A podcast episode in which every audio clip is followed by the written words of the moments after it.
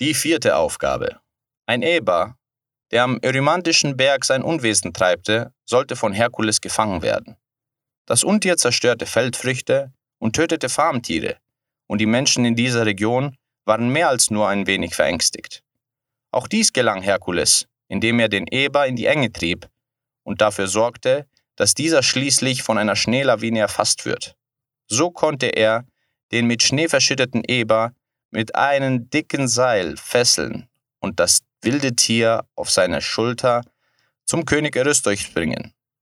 Man erzählt sich, dass als Herkules mit dem zusammengeschnürten Eber auf seinen Schultern in den Palast marschierte, der König bei Anblick der gewaltigen Bestie vor Angst seinen Thron verließ, um sich rasch hinter einem großen Krug aus Messing zu verstecken.